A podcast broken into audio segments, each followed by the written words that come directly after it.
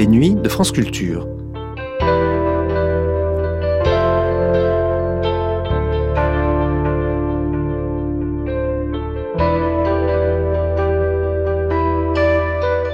Les nuits de France Culture, une mémoire radiophonique.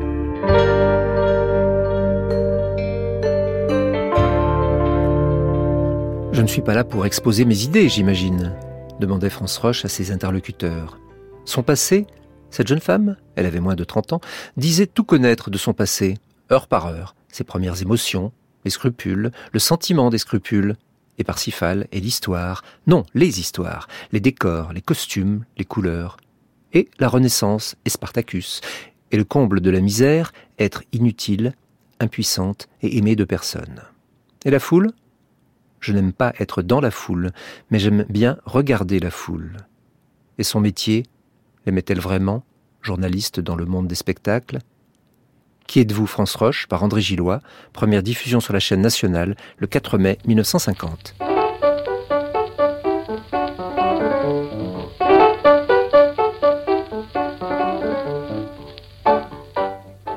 Veuillez écouter Qui êtes-vous Une émission d'André Gillois avec Emmanuel Berle, Maurice Clavel et Jean-Pierre Morphée.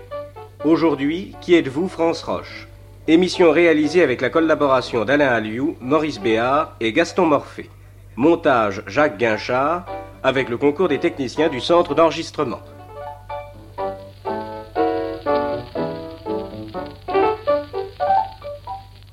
Nous avons auprès de nous aujourd'hui France Roche, dont tout le monde lit les articles dans de grands journaux parisiens, dont beaucoup de Parisiens connaissent la silhouette et le visage, et dont nous voudrions savoir un peu plus.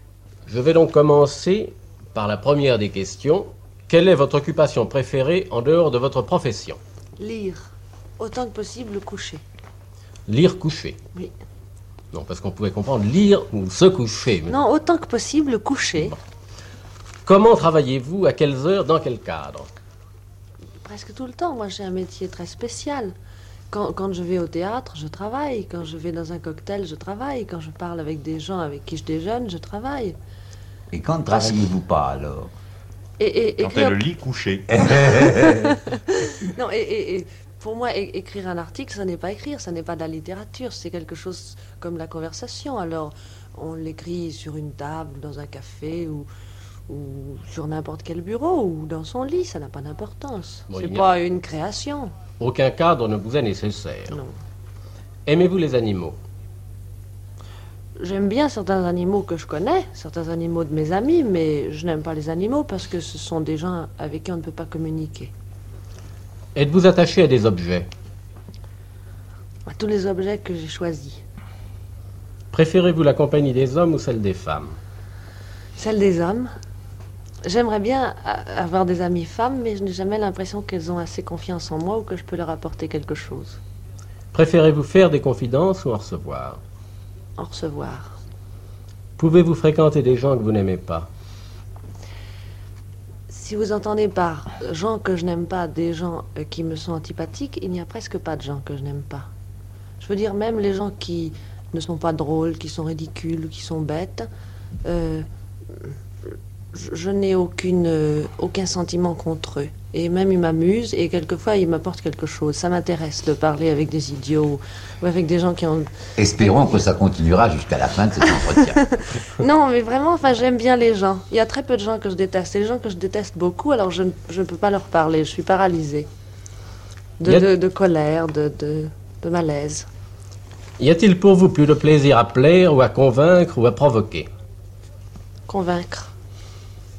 Aimez-vous être estimé, admiré, aimé, être indifférente ou même antipathique ou méprisé Aimer, mais je, je veux qu'il y ait une nuance d'estime. Parce que, par exemple, je n'aime pas beaucoup être aimée pour ma figure, pour mon corps, pour quelque chose comme ça.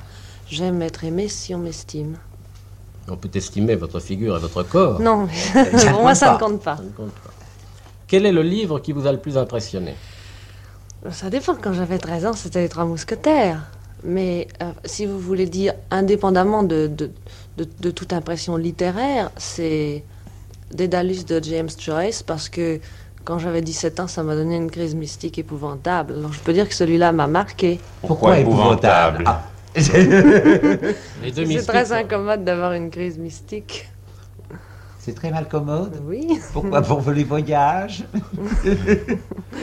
Non, pour le, pour le confort moral, si vous voulez. Quand on est tourmenté par le scrupule et par le désir du bien, ça vous empêche de faire bien des choses agréables.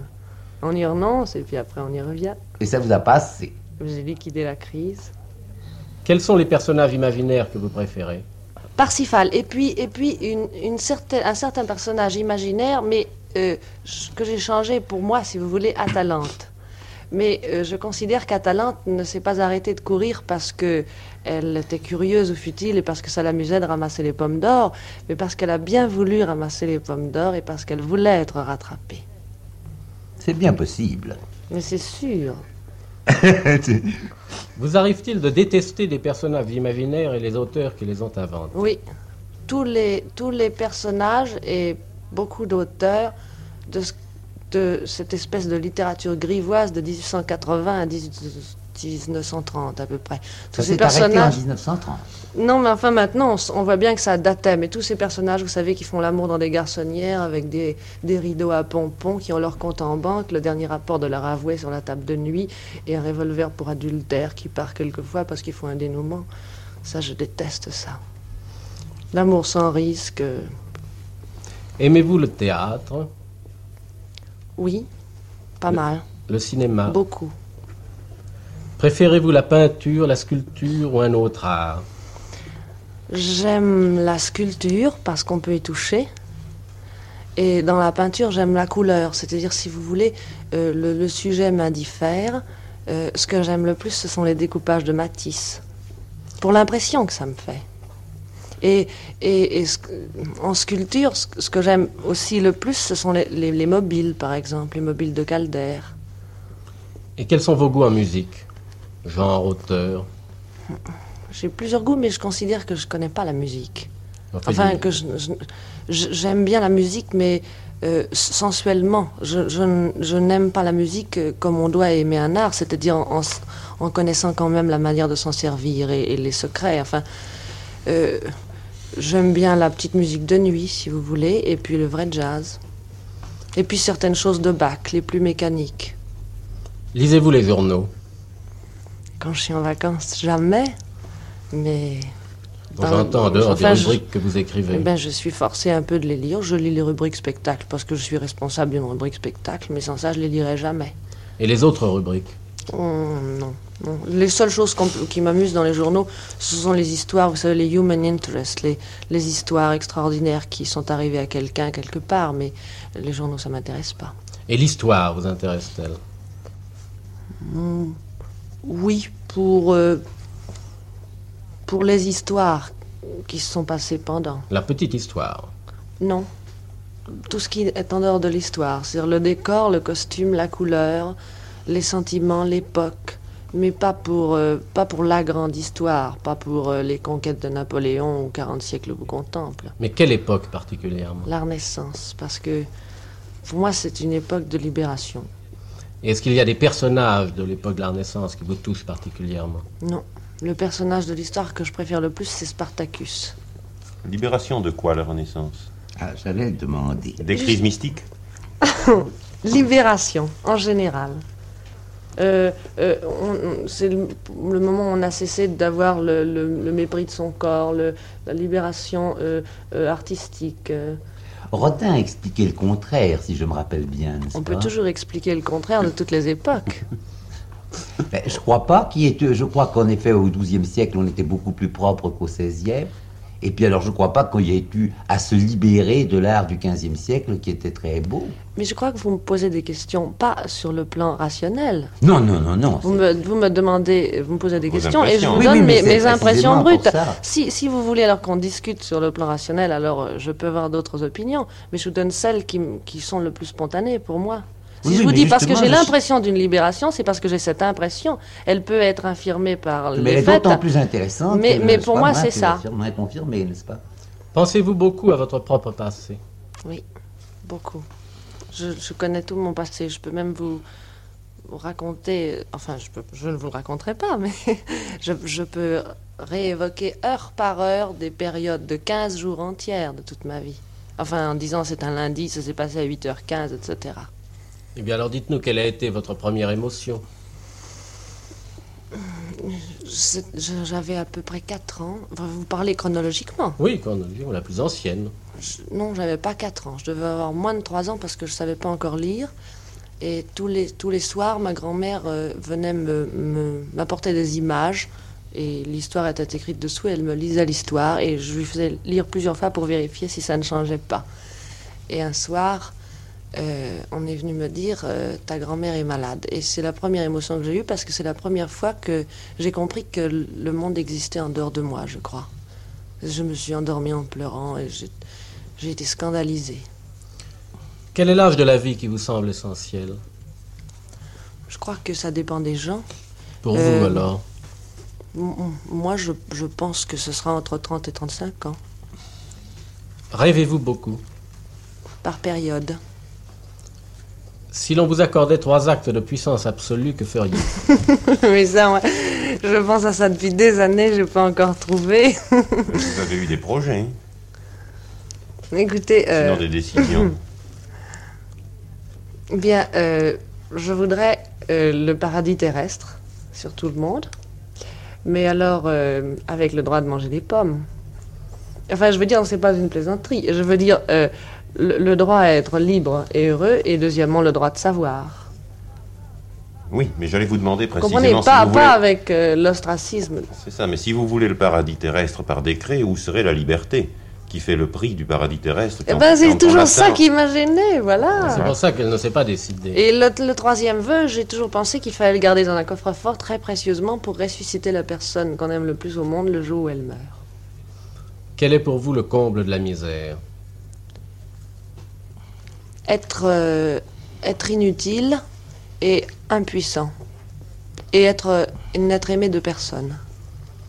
Croyez-vous aux signes Non, mais je crois qu'on les fait. C'est-à-dire, par exemple, dans l'amour, quand on croit qu'on est prédestiné, c'est pas parce qu'on est prédestiné, c'est qu'on veut tellement aller l'un vers l'autre qu'on crée ces signes. Qu'on remue les objets et les circonstances. Êtes-vous angoissé? Non, mais pessimiste. Pour quelle faute avez-vous le plus d'indulgence Les, les fautes qui n'ont de conséquences que sur la personne qui les commet. Je veux dire qui ne font pas de mal aux autres. Quelles sont les vertus ou les qualités que vous appréciez le plus La lucidité, la, la- le sens des responsabilités et, et la pureté. Enfin, je veux dire, je ne parle pas de la pureté physique ou de la pureté d'âme, je veux dire la pureté de sentiment, c'est-à-dire la fidélité choix et pas la fidélité peur, euh, la, la charité spontanée et pas euh, pour, si ça m'arrive un jour, je voudrais bien qu'on me le donne. Enfin, vous comprenez, la, la- la pureté de sentiment, le désintéressement. Y a-t-il des qualités que vous n'aimiez pas ou des défauts que vous Oui, je n'aime pas la résignation, le temps de la joue droite euh, après avoir eu la joue gauche giflée, etc. Quelle est l'action que vous avez le plus admirée? Je, je ne me souviens pas du tout. Et quelle est celle de vos actions qui vous a laissé la plus mauvaise conscience? C'est affreux, il n'y en a aucune. Je sais que j'ai fait des erreurs, mais je n'ai pas gardé mauvaise conscience de ça. Êtes-vous joueuse? Je, je n'aime le jeu que dans la mesure où, où une partie de moi-même euh, est, est impliquée. C'est-à-dire quand au moins euh, je peux agir. Je n'aime pas le jeu de hasard. Mais euh, si un choix euh, personnel peut, peut présider au fait que je gagne, alors ça peut m'intéresser. Le risque vous attire-t-il? Oui, mais comme j'ai horreur de l'échec, ça me freine. Aimez-vous les spectacles dangereux? Non, pas du tout. Aimez-vous la foule? Je, je n'aime pas être dans la foule, mais j'aime bien regarder la foule. J'aime même beaucoup regarder la foule. Pourriez-vous vivre ailleurs qu'en France? Je n'aimerais ailleurs qu'en France. Non, c'est-à-dire ailleurs qu'à Paris. Moi, j'aime Paris. Alors, c'est très difficile de vivre ailleurs qu'à Paris. Mais si je, je devais vivre ailleurs, ce serait en Amérique ou en Italie. Avez-vous conscience d'avoir beaucoup changé? Beaucoup, énormément. Plusieurs fois. Avez-vous l'impression de jouer la comédie et de ne pas parvenir à être vous-même? Je crois qu'on n'est jamais soi-même que, pour soi-même. Mais je sais que je ne suis moi-même que pour très peu de personnes. Ce n'est pas que je cherche à me cacher, mais c'est que euh, les gens ne voient toujours de vous que, que des apparences. On ne cherche pas à les tromper, mais on ne cherche pas non plus à tout leur raconter. Et puis dire la vérité, c'est très long. C'est-à-dire que sans chercher à tromper les autres, vous avez tout de même l'impression de ne pas être vous-même, même en faisant effort pour On n'est soi-même que quand on fait ce qu'on a choisi de faire complètement. Pensez-vous souvent à la mort? Oui. Quand avez-vous vu pour la première fois un cadavre? Et quelle a été votre réaction? C'était le cadavre de mon père quand j'avais 13 ans et, et j'ai pensé qu'il ne resterait pas mort, qu'il re- qu'il ressusciterait, qu'il reviendrait par la porte. Avez-vous quelquefois pensé au suicide? Oui, Avez-vous eu envie de tuer quelqu'un? Jamais. Si vous saviez devoir mourir dans un quart d'heure, auriez-vous un vœu à exprimer ou une phrase à prononcer Hmm, pas une phrase, surtout pas une phrase. Non, je voudrais être chez moi tranquille avec la personne que je préfère. Alors, Vous donneriez un coup de téléphone, en somme. Ah non, je voudrais y être transportée. Bon, avez-vous d'autres questions à poser à France Roche ou des commentaires à faire? Jean-Pierre Morphée. Je suis frappé que d'un certain nombre de vos réponses, on puisse dégager un amour des formes. Vous êtes pris, saisi, attiré par les formes, et je voudrais vous demander, comme je pense qu'il ne s'agit pas seulement de l'extérieur, que vous n'êtes pas uniquement sensible à l'extérieur, euh, quels sont tout de même les moyens de communication que vous recherchez ensuite? J'ai été frappé euh, que vous disiez euh, que vous étiez sensible dans Matisse euh, au découpage, que vous étiez sensible dans la musique à ce que Bach et le jazz pouvaient avoir en commun de mécanique, ce qui est vrai d'ailleurs, mais que ce soit justement cette forme mécanique qui vous touche. Et je voudrais vous demander, euh, puisque vous n'aimez pas les animaux parce qu'il n'y a pas de moyens de communication, euh, quels sont les moyens de communication que vous recherchez avec les êtres? Mais leur parler, les connaître. Même, même quand ils vous mentent, ils disent la vérité. Ben, c'est pas tout à fait ce que vous disiez une minute, puisque justement vous disiez qu'on était soi-même que pour soi-même, parce que les autres ne comprenaient jamais ce qu'on disait. Oui, mais enfin, on peut t'en approcher. Des animaux aussi. Non, ils ne peuvent pas parler. Oh, Ils communiquent, ils expriment des quantités de choses. Mais Euh, non, moi j'aime la parole, j'aime le langage. Et est-ce que le langage, là aussi, n'est pas encore une forme extérieure de, la pensée, ou un moyen de rendre extérieur des sentiments, sans que l'on soit tout à fait sûr d'ailleurs que cette forme coïncide avec les sentiments eux-mêmes? Peut-être, mais en tout cas, euh, pour moi, le langage est, un- à, à la fois, euh, et- enfin, surtout un, plaisir, et, en communiquant avec les gens, euh, même si je n'arrive pas à les joindre, j'ai déjà le plaisir de parler avec eux et de les écouter parler. Et puis ça, ça a déjà une forme et un dessin, le langage des gens. Oui, c'est cela. C'est déjà eux, la oui, façon mais ça dont ne ils prouve pas parlent. du tout que ça vous fasse communiquer avec eux. J'en ai peut-être l'illusion. Vous l'avez réellement l'illusion. Vous pensez qu'on communique avec les autres ou pas? Il y a quelques personnes, oui, avec qui j'ai l'impression de communiquer. Par le langage. Oui. Ah, Ce- surtout par le langage. Ce goût de la conversation, vous l'avez toujours eu? Oui.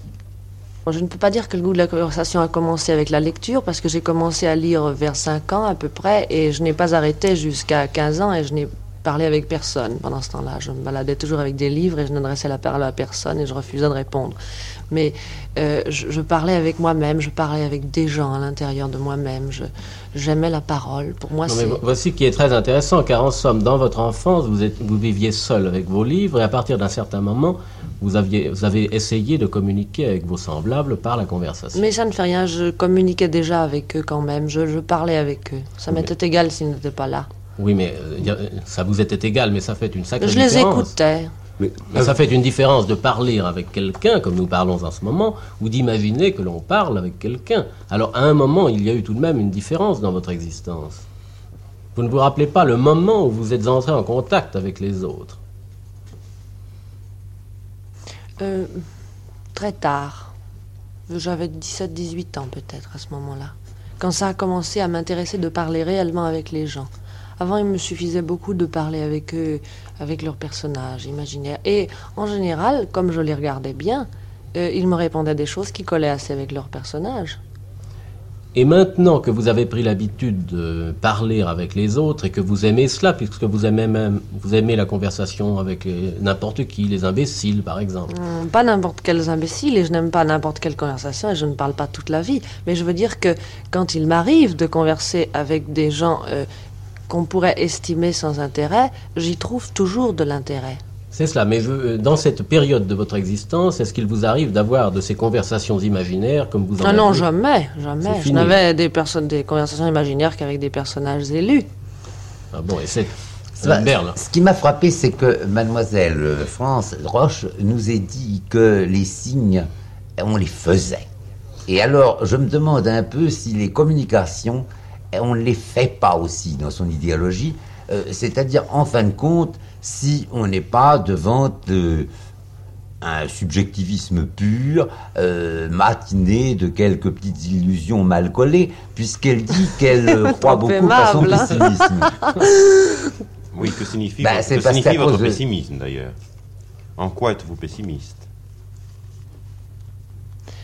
Est-ce une question de tempérament, d'humeur, d'état physique non, ça doit être certainement de- un manque de confiance en moi. Ce n'est pas un pessimisme euh, raisonné. C'est un pessimisme instinctif. irraisonné, Mais instinctif. pour revenir à vos rapports avec les autres, vous avez donné une réponse hum, curieuse. Lorsqu'on vous demandait aimez-vous plaire, convaincre, provoquer, vous avez répondu convaincre. Je vous poserai une question peut-être facile, mais de quoi?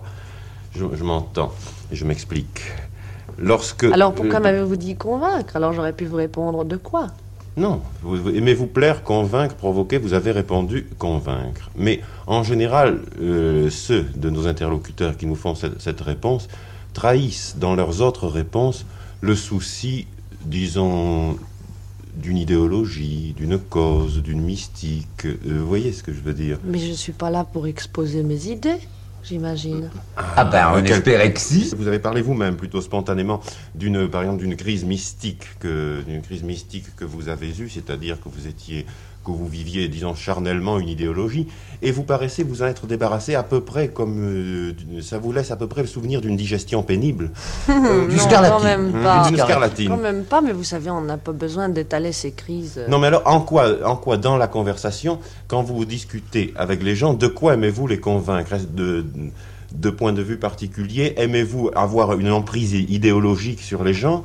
Euh, Je voulais vous demander Enfin, si, on euh, maintenant, la discute de- réflexion... on discute avec les gens de pas mal de choses. On discute de, de, de, de points esthétiques, de, de, de, de, de théories philosophiques, et on n'est pas toujours du même avis. On, on tient. je- La politique m'intéresse pas beaucoup, mais il m'est quand même arrivé de discuter de ça avec Et vous, les gens. et vous préférez vraiment imposer euh, votre, un point de vue intellectuel plutôt que leur plaire ou les gagner à vous par une séduction? Mais j'aime pas du tout les gagner à moi par une séduction. Ça ne, ça ne m'est pas du tout précieux. Ça ne, ça ne me fait pas plaisir. C'est leur être supérieur. C'est les, les dominer, en somme. Mais Les non, pas les, pas les dominer, mais non, pas les dominer. Partager avec eux un point de vue. Vous n'avez pas, c'est c'est justement très important à savoir, quand vous voulez convaincre quelque- quelqu'un très sincèrement, est-ce pour vraiment amener ce quelqu'un à partager votre point de vue, ou c'est parce que ça vous donne le sentiment d'une victoire? Ou vous serait-il aussi doux de partager le sien après discussion? Ah non, non, mal- malheureusement, je suis très difficile à convaincre. Ce qui semblerait laisser entendre que, au moins, en dehors des domaines où Clavel essayait de vous entraîner ou vous refusez à pénétrer, euh, il y a quand même pour vous une vérité de fait. Et c'est certainement sur- simplement sur des vérités de fait que vous voulez provoquer l'adhésion par des moyens rationnels. Oui. Et en même temps, il y a chez France Roche une sorte de résistance individuelle dont il faudrait préciser, essayer de préciser maintenant de quoi elle est faite et quels sont les éléments qui la composent. Voilà, elle est dominée par la peur d'être battue. C'est tout à fait normal d'ailleurs, parce qu'être battue n'est jamais plaisant. Mais enfin, évidemment, elle est dominée par ça. Euh, c'est pour ça qu'elle veut convaincre. C'est parce que dans la mesure où elle convainc, elle n'est pas battue. Et elle n'aime pas tellement que ça plaire parce qu'elle trouve peut-être ça facile. Et puis Trop aussi parce qu'il y a un commencement de. euh, comment dirais-je, il y a tout de même une espèce de commencement d'action de la personne à qui, à qui on plaît par le fait qu'on lui plaît. Enfin, il y a une espèce de menace, n'est-ce pas Qui s'explique, oui, qui, enfin, qui veut, euh, qui montre bien euh, le goût de Parsifal, n'est-ce pas? Parsifal, c'est celui qui vous fiche la paix. Et, euh, qui Bah non, ne risque non, pas, du tout. de Parsifal, c'est pas celui qui vous fiche la paix. C'est celui qui est pur, c'est celui qui n'a pas C'est failli. ça, c'est ça. Ah, mais c'est pas Non, du tout c'est- ça. euh, Ce que Bert veut dire, c'est une intransigeance inentamable et qui, par le fait même qu'elle est intransigeante et pure comme un diamant, ne risque pas de vous troubler ni de Ni vous de vous atteindre, rayer. Ni de vous rayer. C'est un diamant qui ne vous raye pas. C'est cela. Ah, je ne suis pas de cet avis. Enfin, je pense au contraire que France Roche est beaucoup plus proche de mon point de vue. Mais que Ah. le fait que Parsifal existe, la connaissance de Parsifal, ne permet plus ensuite qu'on se fiche la paix à soi-même. Ah, voilà. J'ai l'impression Oui. que c'est cela, au contraire, votre sentiment? que Parsifal, pour que- moi, ce n'est pas les autres. Non, je crois que le fait que Parsifal existe est rassurant et qu'une fois que ce, que ce fait est là, on le pose, on le tient de côté, on sait qu'il est là, on s'en assure de temps en temps, mais il ne vous trouble pas outre, outre mesure. Voilà, à mon sens. euh, Mais pas du tout. Parsifal, c'est un choix. Et le choix, c'est constant, ce n'est jamais définitif. Je ne comprends pas très bien comment vous arrangez alors un choix constant et personnel et intérieur de Parsifal avec Je veux dire qu'on n'a jamais la tranquillité définitive. Avec Il faut une- choisir avec constamment, recommencer joie. tous les jours. Et mais n'est-ce pas de Parsifal que la Renaissance nous libéra? Voilà, avec une telle joie d'avoir terminé l'expérience mystique. Parce que, en principe, si on veut C'est une choisir Parsifal tous les matins, C'est une quête dev- mystique perpétuelle. Voilà, on devrait plutôt être ennuyé. Non, d'être- je, je crois que vous vous trompez dans l'interprétation que vous donnez à Parsifal. Parsifal, pour moi, c'est un, c'est un héros, euh, non pas de la table ronde, n'est-ce pas? C'est- un, héros du euh, Qatar, si vous voulez. Ah oui, je veux bien. C'est pas un héros religieux. C'est, Ah. il, il- il- il participe au mythe Qatar. Enfin, je, je suis tout à fait de, de, de l'avis de ce que Denis de Rougemont dit dans, dans L'amour et l'Occident là-dessus. Quoi, sur le, la force du Sur, non, non, non, sur, les, sur le- l'origine des romans bretons. Ce, Quoi, ce- ce euh, sont, ce sont des, personna- des, des personnages euh, euh, qui, qui symbolisent les idées de la religion cathare. Oui, ça, ça me paraît tout Ah bah, en tout cas, moi, c'est- ce que je sens dans Parsifal, en tout cas. oui, mais c'est ce que je sens dans Parsifal. euh, la religion cathare, euh, elle vous attire à cause de quoi? À cause de son manichéisme. Probablement. Alors vous croyez à l'existence du diable? Non. Alors ça, je suis pas tout aussi à fait déconcerté. Donc, je voudrais vous poser une question un peu plus simple, mais qui tout de même euh, se rapproche de ce que nous venons de dire. Euh, comment, dans ce cas, pouvez-vous n'avoir pas mauvaise conscience? Est-ce que vous avez ou non le sentiment du scrupule? Oui, beaucoup. C'est justement parce que comme j'ai toujours eu des scrupules, il m'est arrivé de commettre des mauvaises actions. Mais euh, sur, sur le moment, je, je- les ai, euh, euh, j'imagine, justifiées. Et en tout cas, après coup, maintenant, les erreurs que j'ai commises, je, je sais que euh, si je les ai commises, c'est parce que je ne comprenais pas très bien ce que je faisais non plus. Oui, euh, vos fautes sont des erreurs et non pas des péchés. C'est ça. Et les- le- ces fautes sont des erreurs, et l'erreur est une ignorance ou une connaissance incomplète de ce dont Là, il nous passons Oui. du Qatar à Platon. Oui, Socrate. C'est- C'est-à-dire qu'au moment de l'action, vous n'avez pas le sentiment. Si vous voulez, je n'ai jamais euh, l'impression d'avoir fait une mauvaise action euh, euh, avec, avec la. En acceptant de faire une mauvaise action. Avec perversité. Voilà. Je, je n'ai jamais fait, si vous voulez, une mauvaise action dans le sens que, que la religion donne au péché mortel, c'est-à-dire avec la connaissance de faire quelque chose de mal et le faire quand même. Oui, mais même la religion ne dit pas cela exactement. Je crois que le- ce que vous avez appliqué au péché selon la religion ne s'applique à peu près qu'à la perversité, Je- au sadisme et au la blasphème. religion Si vous voulez, cathare. mais enfin, je Euh, cherchais, je cherchais dans à la donner une approximation. religion, si vous je crois que dans la religion, précisément, le moment où l'on fait, où l'on va commettre le péché, n'est pas toujours le moment où l'on dit je fais le péché pour braver Dieu à sa barbe. C'est le, le moment, c'est le moment de ce vertige qui vous entraîne, qui vous entraîne vers la faute et pendant lequel, précisément, les notions s'abolissent. Seulement, la religion fait de ce vertige lui-même une faute et vous, et vous, et vous tient rigueur de ne pas avoir dominé Oui, ce vertige. mais. Voilà donc un sentiment que vous n'éprouvez pas. Le sentiment que vous auriez dû dominer ce vertige, être maître de cet abandon. Mais le pire dans le cas de Mademoiselle Roche, à ce point de vue, au point de vue du péché, à mon avis, n'est-ce pas, c'est d'avoir dit que les fautes pour lesquelles elle avait le plus d'indulgence, c'était les fautes qui ne faisaient de mal qu'à celui qui les commet. Or, euh, évidemment, le pire péché, euh, précisément, entraîne, si vous voulez, la damnation de la personne qui le commet, et c'est très mauvais. Euh, Et pour une personne qui doit tellement avoir de scrupules, d'une part, et qui a une si bonne conscience de l'autre, car c'est la première fois que je vois une personne à la fois torturée par le scrupule et totalement débarrassée de toute mauvaise conscience. C'est un miracle d'équilibre. Mais non, mais écoutez, je vous assure, je suis, je suis absolument navrée de vous dire que j'ai pas mauvaise conscience. J'ai cherché, j'ai cherché à avoir mauvaise conscience, je n'arrive pas. Mais je ne vous- Je sais que ça fait très- très je à très ridicule, content mais je n'y peux rien. Non, non, je suis très content que vous n'ayez pas mauvaise Je conscience. pourrais vous trouver un petit péché et puis faire celle qui est navrée de l'avoir mais commis, mais c'est pas mais C'est possible. très gentil. Ce que je comprends pas, c'est que ne le trouvant pas, vous croyez tant que ça à vos propres scrupules. Non, mais elle n'a pas dit torturée par ses scrupules. pas dit non plus Non. Non, qu'elle je crois, je d'ailleurs que la réponse de France Roche sur les fautes, euh, sur les fautes qui n'engagent que soi-même, n'est-ce pas, correspond à une sorte d'idéal sous-jacent à certaines réponses et dont le mot a été, pro- dont le mot a été prononcé. C'est une sorte d'idéal de confort, à la fois personnel, mutuel et réciproque. Et le raisonnement qui sous-tend cela, c'est du moment que ça gêne pas les autres, n'est-ce pas cela? Du moment qu'on ne fait pas de mal aux autres. Mais on ne peut pas ne pas faire de mal aux autres si on se fait beaucoup de mal à soi-même. Ou alors il faudrait admettre que Ah, chacun Non est mais séparé pardon, vous ne m'avez pas demandé ce- ce- si je l'approuvais. Vous m'avez dit quels, quels sont les défauts qui vous déplaisent le moins? Je vous ai dit, enfin les fautes qui vous déplaisent le moins. J'ai dit celles qui font du mal à soi-même, c'est tout. J'ai pas dit que je les que je les admirais. Je dis que je ce sont celles que je blâme le moins. Cela prouve que selon Pour moi, vous- la, la pire chose, c'est de nuire aux autres. Oui, mais voulez-vous tout de même le réaliser? Supposons vraiment une personne qui est en train de se nuire à elle-même profondément.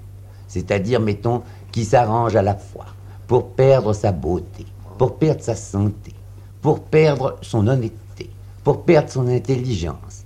Elle, devient tout de même quelque chose de terrible pour les autres.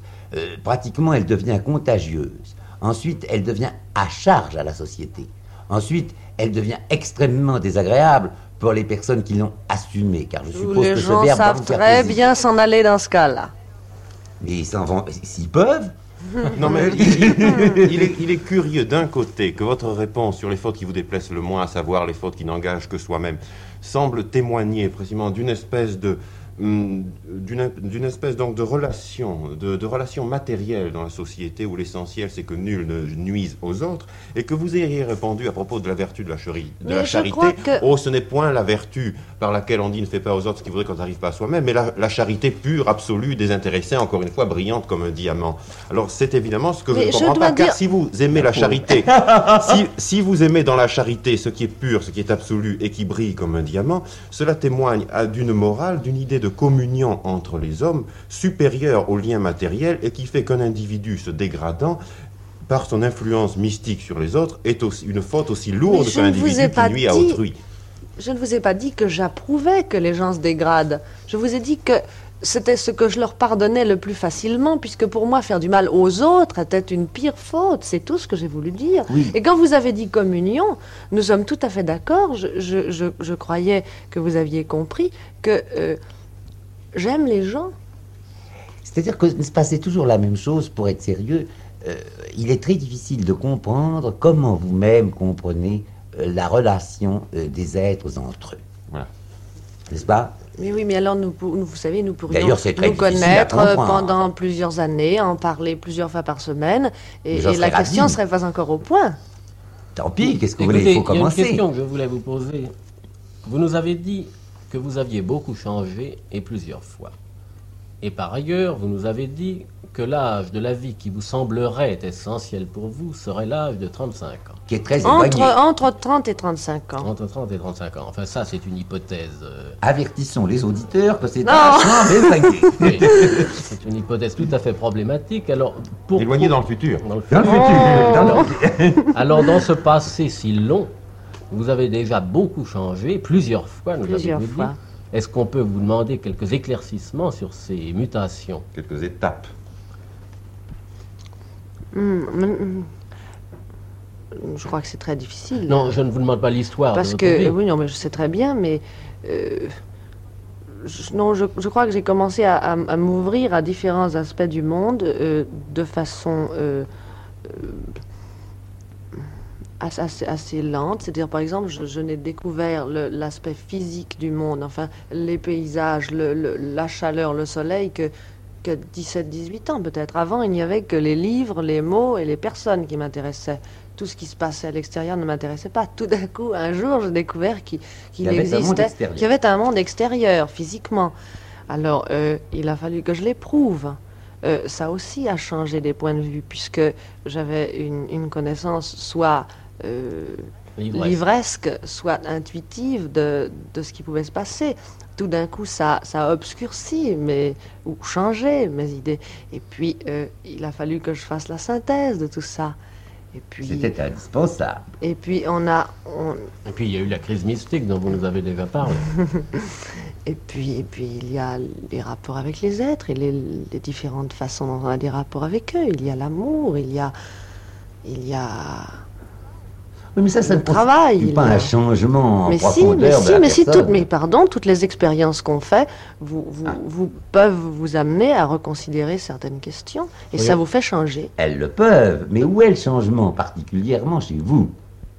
Eh bien, je, je crois que j'ai changé dans la mesure où je suis arrivée à me connaître et à savoir ce que j'aimais vraiment et ce que je voulais vraiment. Ah, Et vous savez ce que vous connaissez, ce que vous aimez vraiment, Oui. Est-ce que vous voulez et ce que vous voulez vraiment. Vous lisez. Mais je croyais vous avoir dit que la qualité que je préférais le- le plus c'était la lucidité. Oui, mais ça, tout le monde nous dit toujours ça. Ah non, pas non, pas toujours. Alors je voudrais vous demander, depuis quand vous avez euh, cette passion pour la lucidité? Depuis qu'elle l'a deux, perdu. deux ou trois ans. Deux ou trois ans. Et c'est à la suite d'un événement sur lequel nous pouvons vous interroger ou non Non, non, c'est à la suite d'un ensemble de choses, d'une... Non, on, on pense à certaines choses tout le temps, et puis... Vous on- avez fait une psychanalyse Non.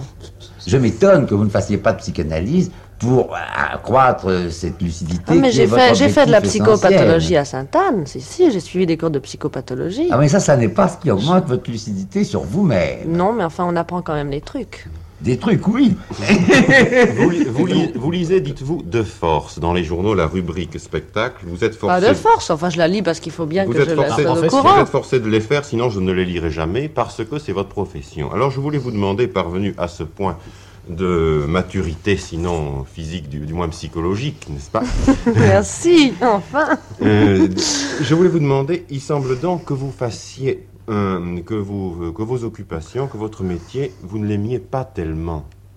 Étant donné que vous, ne dites pas, si vous aimiez tellement votre métier, vous diriez je, bondis de force sur la rubrique, je bondis au contraire d'un d'un seul bond sur la rubrique des spectacles, je me passionne. Or, vous lisez ça, semble-t-il, forcé et contrainte. Alors, pourquoi dans, pourquoi faites-vous quelque chose que vous n'aimez pas totalement et pourquoi de ce quelque chose que vous n'aimez pas totalement faites-vous votre occupation quasi permanente? Parce que c'est facile, parce que c'est quelquefois un métier qui s'est imposé à vous. Moi, je dois dire que j'ai eu toujours énormément de chance. La première fois que j'ai fait un papier, on me l'a pris. Et puis, on m'a proposé d'entrer au mois. Et puis, ça paraissait tellement facile, tellement simple qu'il n'y avait pas de raison que je ne le fasse pas. C'est ça, vous ne l'avez pas choisi et tout ce que vous trouvez pour le justifier, c'est il n'y avait pas de raison que je ne le fasse pas, étant donné que cela marchait bien et que cela me procurait quelques Oui, facilités. Et je sais parfaitement que, que j'ai j'ai toujours visé plus bas que ce que je pourrais faire, mais comme j'ai très horreur de l'échec, je sais très bien que je me contente de certains succès qui ne me satisfont pas pour, pour m'empêcher de faire quelque chose qui comporterait des risques. Pourtant, tout à l'heure, lorsque vous m'avez répondu à mes questions sur vos changements, qu'il y avait des événements qui vous faisaient changer, vous avez dit il y a l'amour. Je ne vous interrogerai pas là-dessus. Pas. Mais vous avez dit il y a le travail. Or, ce travail est quelque chose d'important pour vous puisque vous avez pu changer à cause de ce travail. Mais le- je veux dire, le travail vous amène à avoir des contacts avec des gens. On comprend mieux les gens. Je ne suis pas sûr qu'elle prenne le On mot apprend. changement dans le même sens que nous. Vous voulez dire changement, vous voulez dire évolution. Enfin, je sais que ma personne est différente de celle qu'elle était quand j'avais 18 ans, que tout a changé en moi et ma façon d'être et mes goûts et mes idées. Mais euh, j'ai l'impression euh, que euh, Clavel, vous cherchez peut-être une mauvaise querelle tout à l'heure. Comment ça Au sujet de votre travail, car je n'ai pas le sentiment qu'il soit tellement éloigné de ce que vous nous avez dit jusque-là, sauf peut-être Ah, et- cette euh, légère euh, révérence que vous avez faite à des activités supérieures. Non, mais mais précisément, vous, vous parlez d'une mauvaise querelle, alors que dès sa première réponse à ma question, France Roche nous disait qu'effectivement, elle visait plus bas qu'elle ne pouvait atteindre, cela par horreur de l'échec et aversion du risque, il me Mais semble. je pense qu'il n'y a pas uniquement horreur de l'échec. Je me demande si, à la vérité, cet univers n'est pas celui que vous avez toujours souhaité. J'ai l'impression que vous n'êtes pas tellement sorti d'un univers de personnages. Et que, à la vérité, vous vivez de toute façon dans un univers de spectacle qui vous permet de prendre dans les personnages ou dans les êtres réels qui peuvent avoir une densité humaine simplement la part de spectacle, la part de personnage qui vous intéresse. Il me semble que la comédie parisienne ou le théâtre ou ces êtres absolument mythiques que sont les, les acteurs, les vedettes de cinéma et qui constituent votre pâture quotidienne sont des personnages un peu du guignol que vous vous donnez. Et je crois que cela se relie assez à cette enfance qui vous permettait d'amener à vous simplement la part concertante, si je puis dire, des êtres qui vous entourent. Mais alors peut-être ce qui engendre ces Francherov, cette insatisfaction, cette sorte d'insatisfaction dont elle parle, et cette sorte de prudence contrainte où elle est, c'est le fait que, étant donné qu'elle a effectivement, qu'elle vit effectivement dans le monde qu'elle avait, dans un monde qu'elle a choisi, peut-être souffre-t-elle d'un défaut de transposition, souffre-t-elle, si vous voulez, de la marge qu'il y a entre les échos, euh, entre, je prends une comparaison extérieure, enfin un peu extérieure d'activité, entre ce que pourrait être en 1914 les échos du beau monde d'un côté et l'œuvre de Proust de l'autre, dont le sujet est le même pourtant. Moi, je crois qu'il faudrait savoir euh, pourquoi cette peur de l'échec. Mais on ne le saura pas aujourd'hui. Non, mais je voudrais que France Roche réponde à ce que viennent de dire Jean-Pierre Morphée et Maurice Clavel. Vous n'avez rien à répondre Non, moi je crois que les jugements qu'ils ont prononcés participent beaucoup plus de l'association d'idées que d'un véritable raisonnement. Bon, eh bien écoutez, euh, tout ce que l'on peut dire, c'est que le monde semble vous avoir beaucoup donné jusqu'à présent, puisque vous en recevez les échos avec satisfaction, et que dans cet âge très lointain qui est votre 30e année, vous rendrez à votre tour ce que vous lui avez pris. Je, je prédis, sans certitude, mais un espèce de retour offensif de l'ange du matin, vers, vers cet âge-là. Ce sera votre second Dédalus. C'est en tout cas la France roche d'aujourd'hui qu'il s'agit de connaître, un peu plus en profondeur qu'on ne la connaît d'habitude. Et je conçois qu'elle se soit prêtée à ce petit jeu, car il y a chez elle un grand désir de n'être pas seulement la brillante journaliste que l'on sait, et même de n'être pas seulement la très jolie femme que l'on sait aussi. Pourtant, elle n'a pas le mépris de son corps, ni du corps. Elle nous a dit qu'elle aimait les époques où on se libérait de ce mépris. Mais ce qu'elle cherche, c'est une libération plus totale, et de se dégager de ce qui empêche la communication avec autrui. Il lui semble que toute communication physique est incomplète et impure. Elle aime Parsifal. Mais elle a soin d'ajouter qu'elle est maîtresse de son sort. Si Atalante s'arrête de courir, c'est qu'elle le veut. Donc France Roche accepte et d'être femme et d'être belle, à la condition d'être libre de son choix. Peut-être pourrait-on, si l'on analysait plus profondément, trouver là quelques regrets de sa féminité. Le même sentiment est sans doute à la base de sa crainte de l'échec, et c'est toujours le sentiment d'infériorité venant lui-même de celui d'être frustré, frustré de cette virilité qu'elle admire chez Spartacus par exemple, le révolté. On n'est soi-même que quand on a fait ce qu'on a choisi. Et oui, mais on ne choisit pas d'être femme. France Roche corrige cette servitude en choisissant de choisir constamment. C'est en réalité la véritable eau de jouvence, et grâce à cette méthode, nous la retrouverons, j'en suis certain, à l'âge essentiel de sa vie, aussi estimable de visage et de forme. Mais c'est aussi le secret de sa richesse spirituelle. Ces deux valeurs se rejoignent du reste sur un point ou dans une attitude. Ce goût de convaincre, qu'elle a proclamé hautement et qui est plus impérieux que celui de plaire, si ce n'est pas la volonté de dominer, c'est la tendance à apporter quelque chose à autrui, c'est le goût de donner, cela s'appelle aimer. Cette émission a été diffusée pour la première fois sur la chaîne nationale le 4 mai 1950. Vous pourrez la réécouter en ligne ou la télécharger sur le site franceculture.fr, rubrique Les Nuits de France Culture.